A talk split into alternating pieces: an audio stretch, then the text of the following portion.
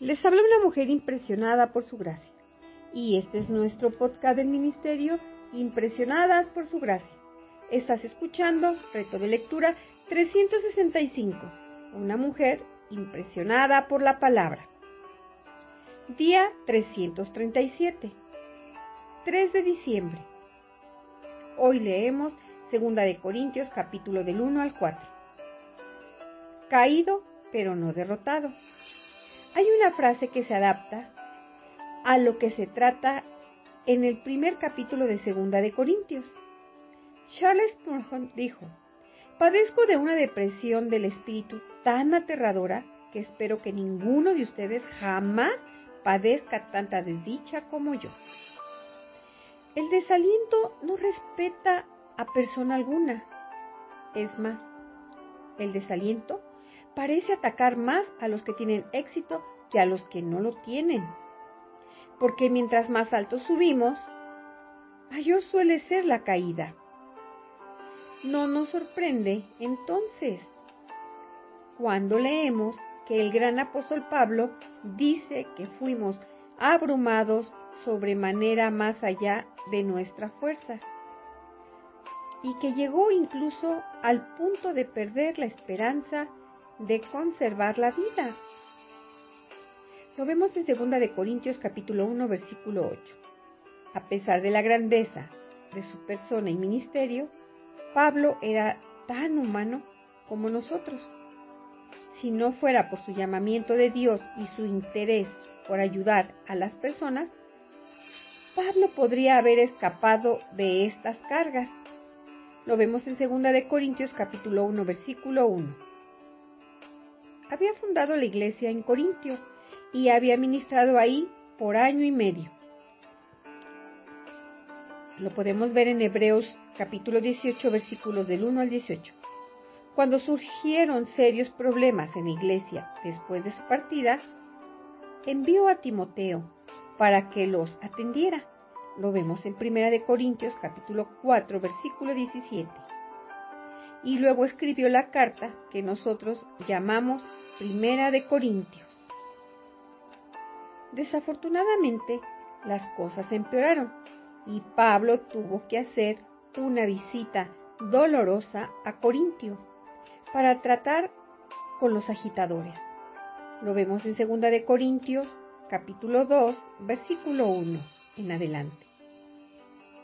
Sin embargo, no hubo solución entonces escribió una carta dura y fuerte, que fue llevada por su compañero Tito en segunda de Corintios lo vemos en el capítulo 2, versículos del 4 al 9, capítulo 7, versículos del 8 al 12.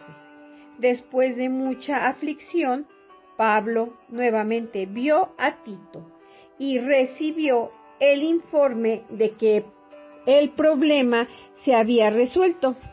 Fue entonces que escribió la carta que nosotros conocemos como Segunda de Corintios. Pablo escribió la carta por varias razones. Primero, quería animar a la iglesia a que perdonara y restaurara al miembro que había causado todo el problema. Lo vemos en Segunda de Corintios capítulo 2, versículo del 6 al 11. También quería explicar el cambio en sus planes. Lo vemos en Segunda de Corintios, capítulo 1, versículo del 15 al 22. E imponer su autoridad como apóstol, lo vemos en Segunda de Corintios, capítulo 4, versículos del 1 al 2 y versículos del 10 al 12.